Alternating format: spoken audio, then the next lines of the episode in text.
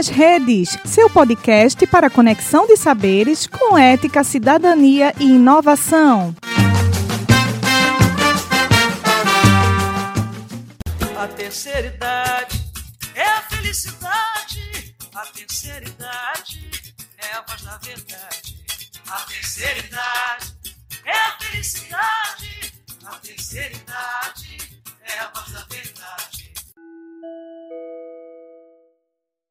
Inicial, vamos bater a pontapé inicial, agradecer a participação de todos que estão nos prestigiando nessa primeira live de 2021 e que vai se tornar um podcast da LageUP, né? a gente está anunciando aqui em primeira mão que vai ser o Idoso Pod, né? que é o podcast da nossa liga, que o Dr. Rodrigo está nos auxiliando, e será um podcast para discutir o cotidiano e a saúde dos nossos idosos, e a cada semana, futuramente, pretendemos trazer um convidado para que possa debater conosco esses temas de modo acessível, descontraído, mas com todo o embasamento científico que é necessário. Isso, a ideia da gente é que a gente se comunique com, a, com as pessoas, com, com, os idosos, com os cuidadores de idosos, que a gente possa também se comunicar com outros colegas profissionais de saúde para trazer mais informação, mais discussão e tirar aquelas dúvidas que são as dúvidas do dia a dia, de fato. Aquilo que todo dia a gente fica preocupado, sem saber o que fazer. A ideia da gente é, através de uma discussão multidisciplinar, a gente tentar esclarecer, tentar chegar a um consenso para poder tornar a vida dos idosos melhores e, e com, melhor e com mais bem-estar. Exatamente. Meu nome é Rafael, sou ligante da Liga de Geriatria da UPE e agora vamos apresentar cada um dos nossos participantes aqui nessa noite.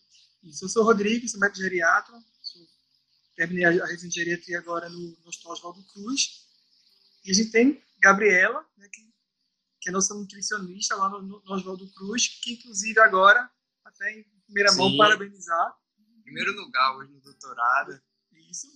Vai fazer um doutorado na, na linha realmente do, do idoso internado. Vai ser de grande importância para o nosso dia a dia. Não é isso, Gabriela?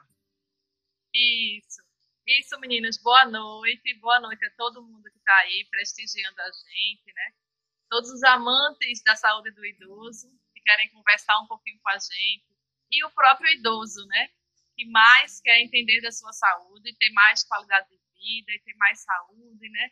Que é o que a gente mais quer atingir, né? A população idosa. Assim como os profissionais de saúde que também estão aqui presentes, né? Boa noite a todo mundo. Espero que a gente consiga engrandecer aí de conhecimento e traga cada vez mais, né? Que esse podcast aumente e a gente traga cada vez mais profissionais incríveis aí, como, como o geriatra Rodrigo, né? Que aí eu sou suspeita de falar, mas é um geriatra excelente, aí humanizado, né? Que consegue atingir o que a gente quer com o idoso. Então, aí quem está procurando ou está pensando em um geriatra, está aí um de mão cheia. Obrigado. E os meninos da Liga, né? Que fazem a diferença também aí nos estudos e trazem aí conhecimento científico e conhecimento agora cada vez mais prático para a gente estar tá aplicando no nosso dia a dia, que é disso que a gente precisa. Sem dúvida, sem dúvida, Gabi, sem dúvida. Perfeitamente. Então vamos lá, né, dar início à nossa live, que será em muito breve um podcast, estará sendo lançado aí nas plataformas de streaming.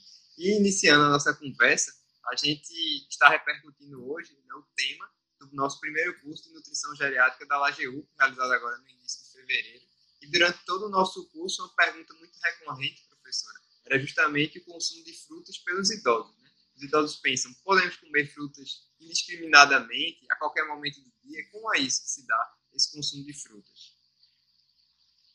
Então, na maioria das vezes, é para a maioria dos idosos, aqueles que, aqueles que não têm diabetes, que não têm nenhuma alteração bioquímica, como triglicerídeo alto, diabetes, eles podem sim e devem né, comer de 3 a cinco porções de fruta por dia. E o que daria isso, né, na prática? Conta como uma porção de fruta, por exemplo, uma maçã, uma pera, e das frutas maiores, como melancia, melão, seria uma fatia. Né? Então, uma fatia de melancia, uma fatia de melão conta como uma porção. Então, se a gente for pensar que tem que consumir de 3 a 5 por dia, aí você pode fracionar durante as refeições, né? Que seria mais é, ideal e equilibrado. Então, aí no café da manhã tem aquele porcionamento de fruta, no jantar também, nos lanches, quando possível, também acrescentar fruta. E associada à fruta, muitas vezes eu posso acrescentar algo mais, posso estar adicionando uma fibra extra, né? Por exemplo, comer uma banana com uma fibra extra, com uma chia, com a farinha de linhaça, com o farelo de aveia, né? Que a gente vai comentar. É, por quê? Porque traz um equilíbrio aí, né? Da questão glicêmica, né? Que isso é bastante importante aí para o idoso também, principalmente aqueles que são mais diabéticos. Mas se o idoso é saudável, normalmente ele vai poder consumir todas as frutas e de 3 a 5 porções por dia. Isso seria o ideal e o recomendado pelo Ministério da Saúde. Entendi. E aí você falou muito do, do idoso, do idoso diabético, do idoso hipertenso. Em relação ao idoso diabético, que é uma preocupação sempre do, do, da população em relação qual a fruta que o idoso diabético pode, qual é a fruta que não pode, são todas permitidas, como é que funciona em relação a isso, em relação a, a, ao consumo de frutas pelo diabético? Então, essa é uma pergunta né, maravilhosa, porque por muito tempo né, a gente crucificou muitas frutas. Né? Por muito tempo a gente já tinha aquela lista, é diabetes, já tinha uma lista dizendo que não podia comer determinadas frutas. E o que é que começou a se entender com o tempo? Que as, tanto as frutas quanto as verduras, elas têm uma série de fitoquímicos que são compostos que, além de ter um nutriente específico, que seria aquele nutriente que vai nutrir o corpo, esse fitoquímico ajuda a regular a saúde. Então, são compostos que só estão presentes nos vegetais. E aí, esses compostos conseguem fazer com que o idoso tenha uma regulação glicêmica bem melhor se consumir com frequência. Então, atualmente, a gente não vai fazer exclusão de frutas e verduras, né, principalmente as frutas mais doces, para todos os idosos diabéticos. A gente vai ter cautela ao fazer essa exclusão, porque sabe que tem muito mais compostos a não ser a frutose, né, que é o açúcar da fruta, que vai estar influenciando ali naquele controle glicêmico. Então, claro, que se eu pego um diabético aí, que tem uma glicemia bem descompensada, né, ou que está infectado, ou que está internado, com um índice glicêmico maior, eu não vou poder fazer uma fruta que tem muita frutose, né, muita concentração desse açúcar.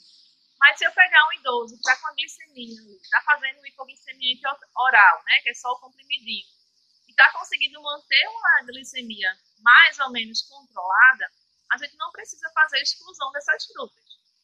Mas vamos dizer aqui que a gente pega um idoso que está fazendo lá o teste do dedinho, né, o HGT, e está dando alto. Aí, nesse caso, a gente vai precisar, sim, fazer o controle. Tá? Então, bastante aí ciência na hora de fazer esse controle para poder a gente normalizar essa glicemia.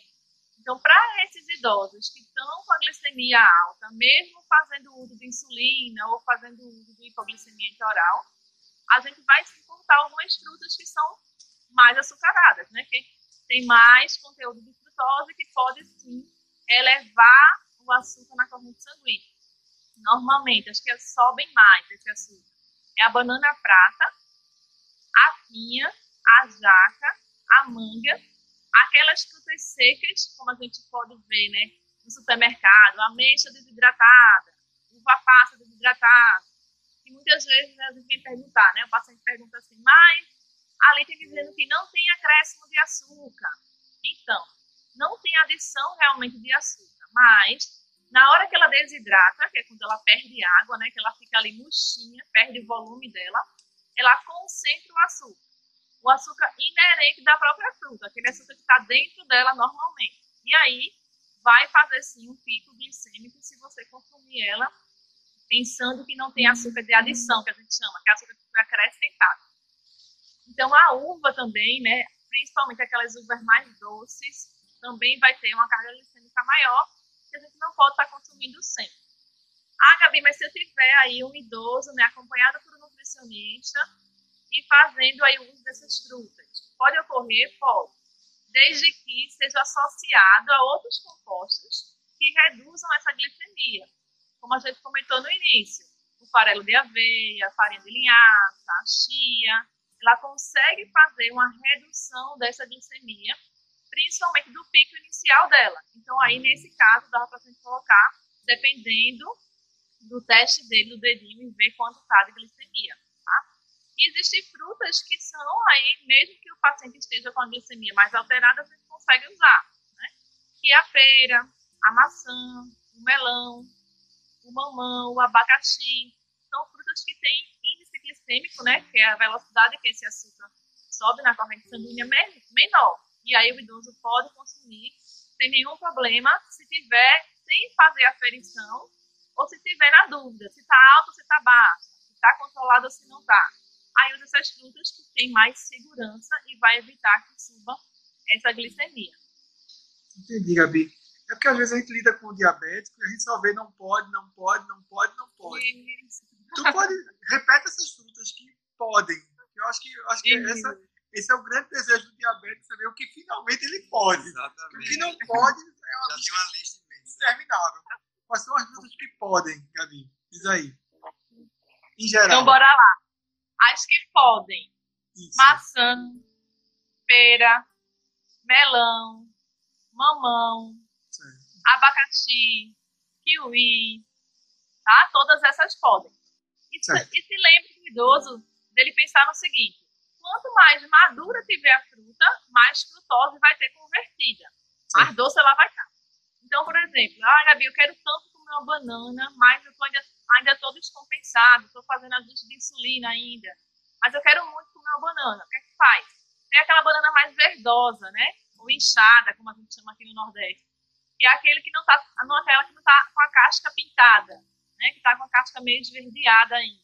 E aí você consegue, por quê? Porque vai ter uma quantidade de composto que a gente chama de amido resistente que vai segurar a glicemia e não vai dar pico glicêmico. Então sempre a fruta mais de vez vai fazer menos pico glicêmico, né? Mais esverdeada, que a gente chama também. E aí ele fica mais tranquilo de saber o que pode. Entendi. Pode. É verdade. É uma dúvida sempre muito recorrente dos idosos, né? O que pode, o que não pode. É porque, infelizmente, muitos dizem, né? Só não pode. E a gente tem que buscar sempre esse equilíbrio. E adentrando no outro, no outro tema muito recorrente, é a constipação, o famoso intestino preso, né? que é uma queixa muito comum, né? mas que não é normal na nossa população idosa. Então, ainda nesse, na temática das frutas, que frutas podem ajudar na constipação, que alimentos podem ajudar a aliviar esse intestino preso? Ótima pergunta, né? Nosso idoso, muitas vezes ele está constipado, ou aquele idoso que interna, né, por algum tipo de patologia, não era nem constipado, mas internou, fica mais tempo acamado e aí o intestino fica cada vez mais lentificado. Né? Então, a gente pensando nesse idoso, a gente pode usar algumas manobras nutricionais para melhorar esse intestino. A primeira delas seria usar mais frutas laxantes, né, isoladas mamão, ameixa, aquelas frutas que soltam mais, laranja, né? Utilizar mais farinhas e farelos, né? Farinha de aveia, farinha de linhaça, né? Chia, que são fibras que vão melhorar aí essa composição do intestino. Associado à fibra tem que ter água, tá? Porque o idoso às vezes coloca a fibra, mas lembrar que o idoso muitas vezes o intestino está preso só porque ele esqueceu de beber água com o passar dos anos, a gente vai perdendo essa sensibilidade, né, para solicitar, para ir em busca de água. Então, é normal que a gente vá reduzindo a ingestão de água. E aí, lentifique mais esse intestino e resseque mais as fezes. Então, o primeiro passo sempre é normalizar o conteúdo de água ingerido. Fazer com que esse idoso beba mais água, principalmente nos intervalos das, refeições. Depois de normalizar, normalizar essa água, não resolveu, a gente coloca as frutas laxantes, né? Como eu falei, mamão, ameixa, né? Laranja com bagaço e tenta ver se dá uma regularizada. Se mesmo assim ainda não regularizar, a gente indica fazer um coquetel laxante, que é potencializado o somatório dessas frutas em uma composição única, como se fosse um suco, tá? No entanto, o que, é que a gente faz com a ameixa? a gente vai indicar esse idoso comprar essa ameixa seca, né? Que é aquela ameixa que eu acabei de falar para vocês, desidratada, né? Sequinha que vem no pacote. Aí ele vai pegar essa ameixa e vai dar uns cortezinhos nela. Pode tirar o caroço pode deixar com o caroço se quiser. Mas tirando o caroço, dando uns cortes naquela polpa dela, coloca ela em um copo de água e põe na geladeira. De um dia para o outro. Quando for no outro dia, ele vai pegar essa água e essa polpa da ameixa e vai bater com uma fatia de mamão, uma laranja e uma colher de sopa de aveia. Ou o meu ideal seria farelo de aveia, mas se não tiver, coloca farinha de aveia mesmo. Bate esse coquetel e toma em jejum, é o melhor horário, tá? Pelo ciclo Sim. circadiano da gente, o melhor horário seria fazer isso de manhã. Toma em jejum e, e a água também esteja gelada, porque também estimula o trânsito intestinal. Faz esse coquetel todos os dias, até normalizar. Quando normalizar esse intestino, aí pode fazer dia sim, dia não, dia sim, dia não, até se manter estável. Se mesmo assim não se manter estável, a gente ainda pode adicionar mais fibras a esse coquetel. Por exemplo, idoso com Parkinson, eles respondem muito mais se tiver uma fonte de magnésio. Então, a fonte de magnésio, a gente poderia colocar alguma folha, tipo uma folha verde de couve, cortar a folha e acrescentar nesse coquetel laxante. E aí ele responde muito mais, porque o magnésio aí também favorece essa propulsão das fezes no intestino. E aí faz, tenta normalizar. Normalmente a gente consegue sim.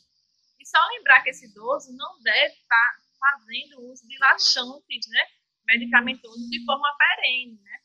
Tem muita, muito idoso que fica utilizando, né, por muito, muito tempo, aí as medicações laxativas e termina viciando esse intestino a essa medicação. Então, é ideal que ele tente usar aquele período que ele está mais constipado mas depois que ele tenta essas manobras para melhorar esse fluxo intestinal. Entendi. É que às vezes, Gabi, tem, tem idoso que, tem, que é mais imóvel, né? E aí, assim, uma das coisas que você falou que eu, que eu achei interessante, que, que era bom comentar, é que fibra é para aquele, é aquele idoso que toma água e anda, né? E, e anda, se ele for um paciente mais acamado, aí realmente a gente não fazer ele, ele, ele evacuar, ele ir ao banheiro com, com fibra. Né? Pelo contrário, a gente pode até fazer um bolo e até, até atrapalhar mais um pouco. Né? Perfeito. Né? Então, se aquele grupo que já está muito tempo acamado ou que pegou alguma doença, está acamado, a gente não pode aumentar a quantidade de fibra.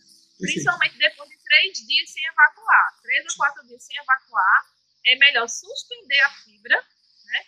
E fazer um toque retal, né? Para ver se tem ali algum bolo ali fecal próximo porque senão você vai começar a gerar impactação, né? Vai impactar muito, muita fibra e você não vai conseguir, vai gerar desconforto. Então, nesse idoso aí que está hospitalizado ou que está acamado por algum motivo, né? Ou ainda não deambula, aí sim, é melhor você usar um laxantezinho osmótico, né? Sim, perfeito. As meninas conseguem prescrever para dar é, uma acelerada nesse trânsito, porque muita fibra de uma vez não é legal. Tá? É. A gente fala idoso que esteja realmente deambulando andando, né, normalmente. Até porque a impactação fecal, inclusive, as fezes ficarem presas na, no reto sem sair, acaba gerando dor, desconforto, o idoso pode ficar agitado, pode ficar sonolento, pode ter várias, pode causar um, um problema muito maior que a gente chama de delírio, né? que, que, é, que, é um, que é um problema bem sério que a gente precisa cuidar também. E aí, seguindo nessa toada das frutas, é, uma das perguntas que surgiu, que apareceu muito também nas caixas de perguntas da gente, era em relação a comidas à noite. Quais são as comidas que a gente deve evitar, deve evitar de forma geral, antes de dormir para o idoso, e quais frutas que poderia evitar também nesse contexto, Gabi? Então, gente, antes de dormir, a gente tem que pensar né, que a gente deve ter uma refeição leve. Né? Primeira coisa, uma refeição leve e não uma refeição que dê muito trabalho para fazer digestão. Então, uma refeição que tenha muita fibra, né? uma refeição que tenha muita carga proteica, né? muita, por exemplo, muita carne, né? que tenha uma digestão mais identificada, isso vai dar mais trabalho na hora de dormir. Pode ser que esse idoso sinta algum desconforto. O ideal é que a gente faça refeições leves, pode colocar uma fruta, né? ou aí algum derivado de leite, né? se, for, se o idoso não tiver nenhum tipo de intolerância ou ainda uma proteína mais leve, né? Porque aí ele consegue fazer o uso, né? E não tem nenhum, nenhum desconforto. Outra coisa interessante é não comer açúcar na, perto da hora de dormir. Aí quando a gente pensa em açúcar, a gente pensa açúcar, doce, né? Aquele suco muito adoçado, né? Porque você vai fazer um pico glicêmico, né? Mesma coisa, o açúcar vai subir na corrente sanguínea e aí, quando ele descer, ele desce bem rápido. O idoso pode ter, por exemplo, à noite, calafrios, ter uma noite de sono mais agitada, mais pesadelo, ter o que a gente chama de síndrome das pernas inquietas, aquele idoso que fica se mexendo o tempo inteiro, justamente porque fez um pico glicêmico e uma hipoglicemia, né, que a gente chama de rebote. Então, normalmente a gente pede não utilizar açúcar em grande quantidade e utilizar umas, algumas frutas.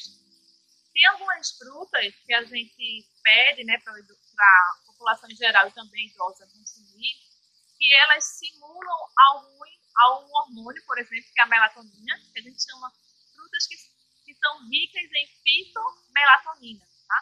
Que ela simula ali, é, ela simula a ação de uma melatonina, que é um hormônio. E esse hormônio se caracteriza, entre outras funções, né, que, são, que estão sendo descobertas da melatonina como antioxidante, mas ela induz ao sono, né? Então, é, uma, é um hormônio de prescrição médica. No entanto, a gente com algumas frutas consegue ter uma ação similar ali e potencializar essa melhora do sono. Né? Então, outras frutas também têm uma, uma, um composto chamado fitoserotonina, que também é capaz, né, a serotonina é um neurotransmissor, que é capaz de trazer um certo relaxamento. Então, se eu acrescento ali, na próxima aquela hora de dormir, uma fruta não muito madura, né?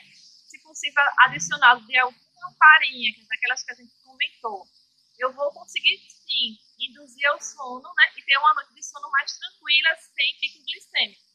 Então, uma boa composição na hora de dormir seria, por exemplo, a banana pacovan, né? Que não tem um índice glicêmico tão alto, ou o kiwi, que também tem os dois, fitomelatonina e fitoserotonina a gente consegue com o kiwi acrescentar ainda a aveia, que também tem fitomelatonina. Então, o kiwi, aveia, banana seria uma composição ótima para a gente potencializar aí e fazer com que esse idoso consiga dormir de forma mais tranquila. Né? Então, utilizar fora esses, eu tenho morango, ameixa e o melão japonês, que é aquele, me, aquele melão de rendinha, né? de casca armilhada, que o pessoal encontra aí também a gente pode fazer uso nessa, nessa hora próxima a dormir, que seria do sono também. Maravilha, professora, muito bom. Então, adentrando no outro tema agora, a famosa proteína.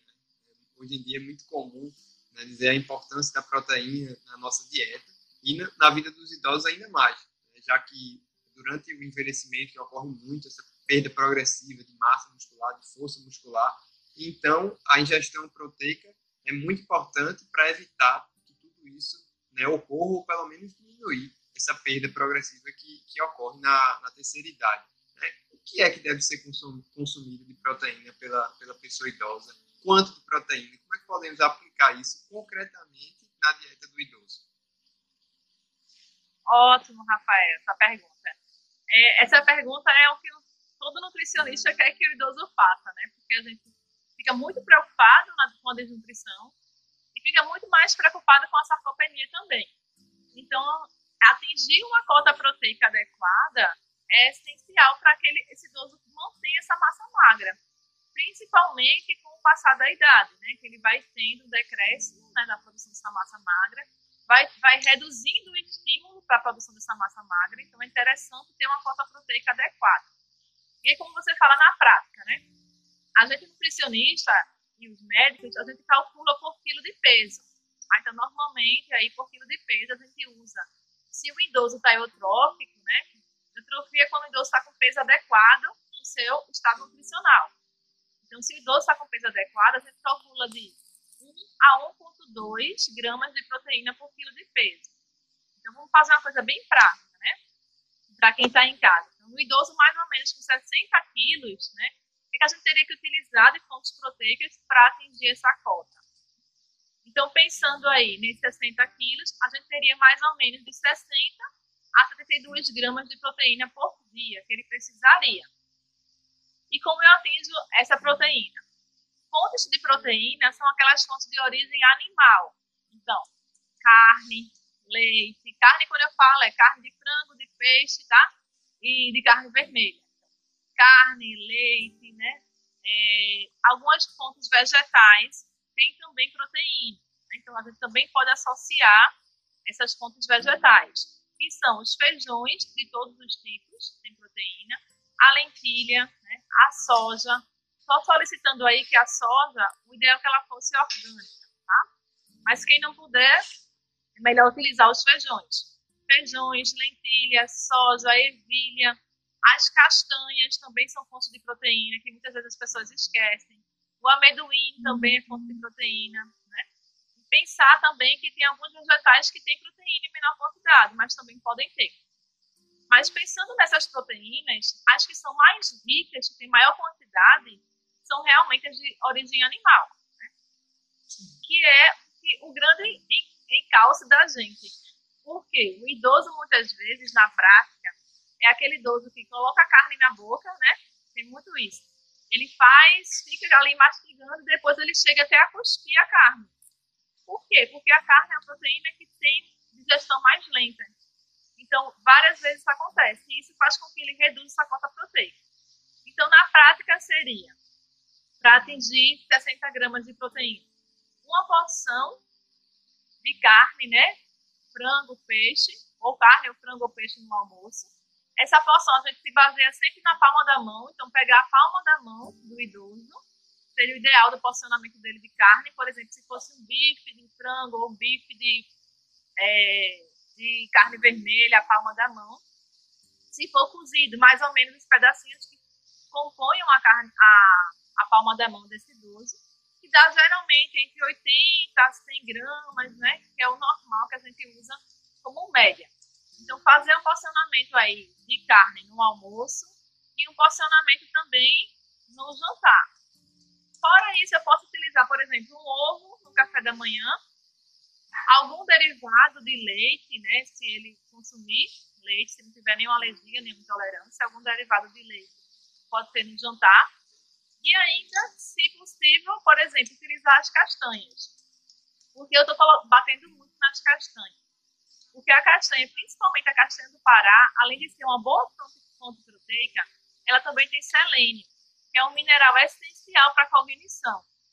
Então, se eu acrescento uma, pelo menos uma caixinha do Pará por dia, eu já consigo melhorar a cognição desse idoso. Assim como o ovo. O ovo é uma fonte proteica também muito boa, porque eu vou ter colina, que pode se transformar em acetilcolina, que é um neurotransmissor, Sim. principalmente na gente. Então, utilizar ovo nessa dieta do, do idoso também é uma fonte proteica boa, porque além de eu estar acrescentando a proteína, eu também estou utilizando ali outro componente que vai melhorar a cognição dele. Então, aí, ó, dois porcionamentos de carne ao dia, que pode ser carne, frango ou peixe, né?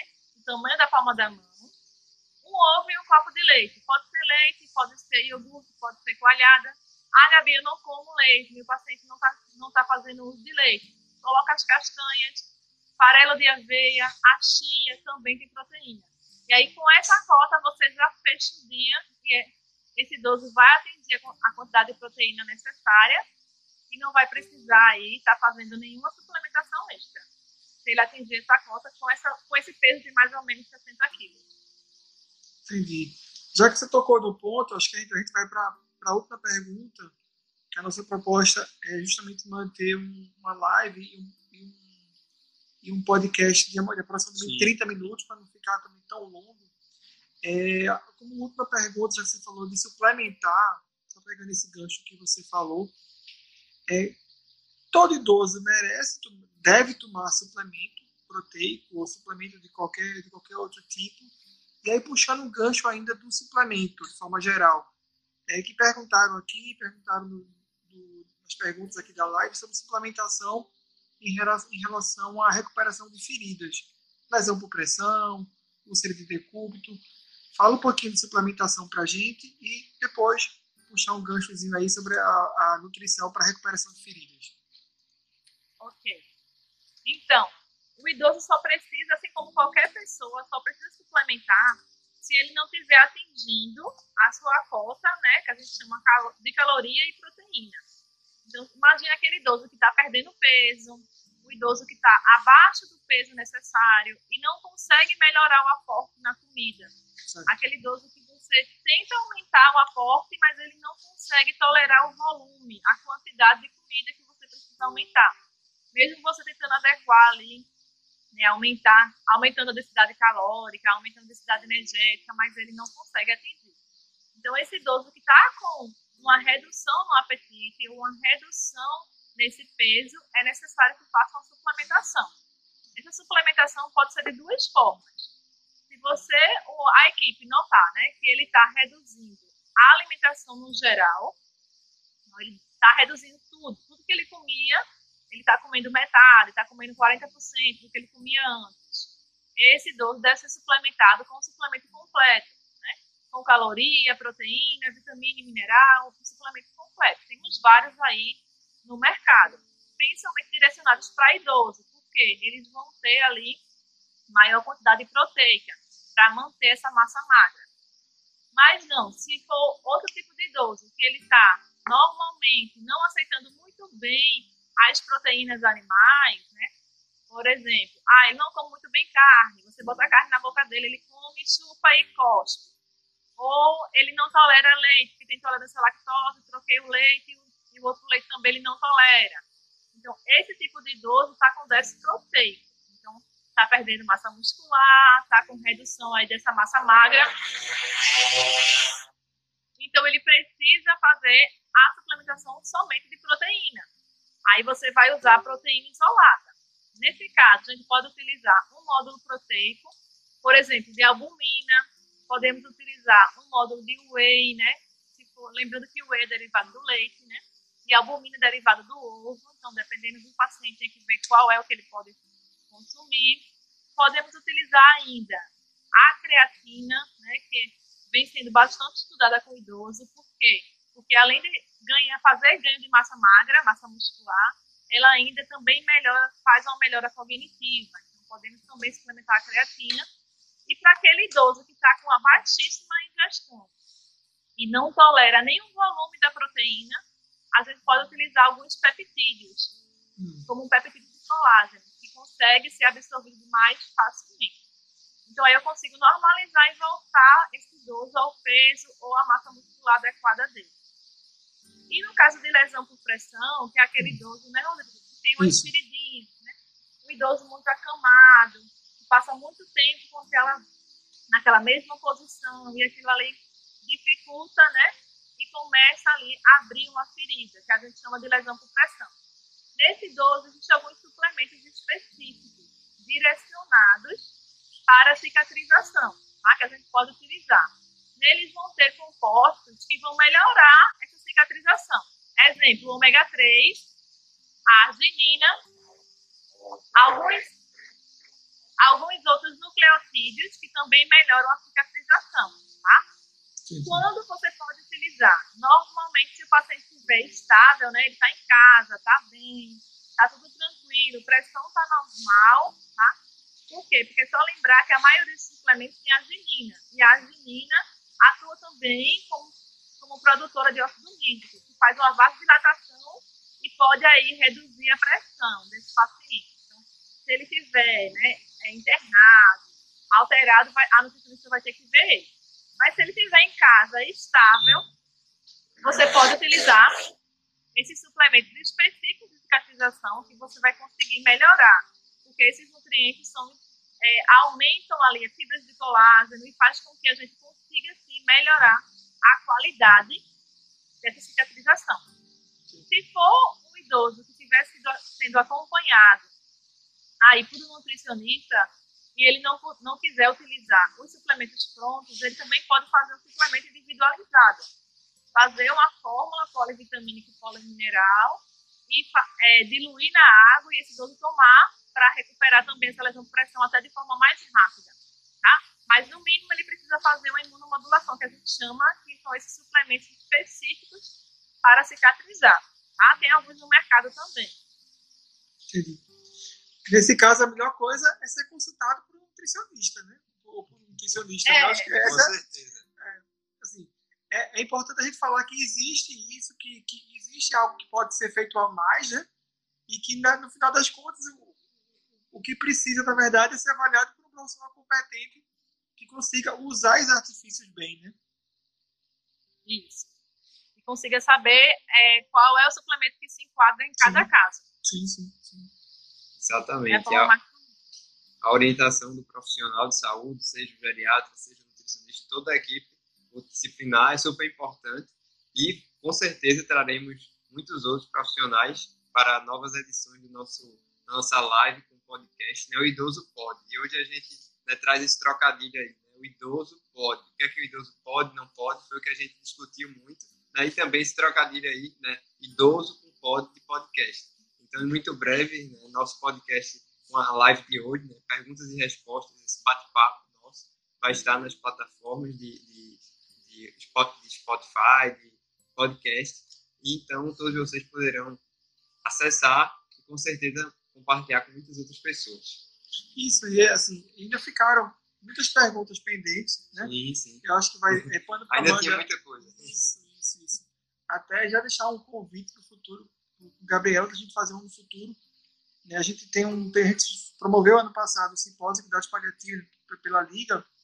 Então, acho que um tema que a gente poderia abordar no futuro, Rafa, é a Sim. gente falar um pouquinho de, de alimentação e cuidados paliativos, né?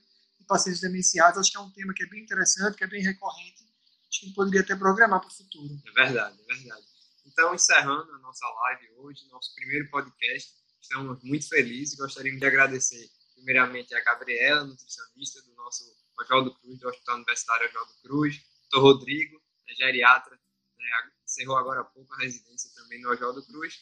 Agradecer a todos que ajudaram da nossa liga, da LAGEUP, Liga Acadêmica de Geriatria da UPE, e a todos vocês, principalmente, que nos acompanharam né, e vem nos acompanhando no Instagram, nos nossos eventos. Então, em muito breve, acompanhe nosso Instagram, que iremos postar esse podcast. Qual o próximo evento que a gente vai ter? Sim, é o segundo mini curso de psicogeriatria, que vai ser agora no dia 10 de abril, um sábado. Então, eu acredito que na próxima semana nós vamos lançar as inscrições, né, e será muito bom todos participarem. É um evento online, gratuito, com certificado. Né? E daqui pro final do mês a gente vai ter outra live falando sobre Sim, isso. com É certeza. bem possível que a gente Vamos comece a falar falar aí sobre a saúde mental do idoso. de idoso. Isso, isso.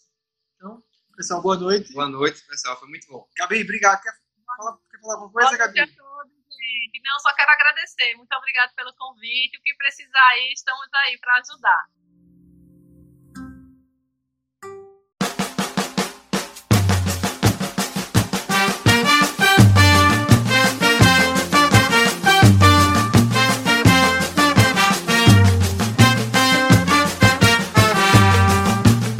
UPE nas redes, seu podcast para conexão de saberes com ética, cidadania e inovação.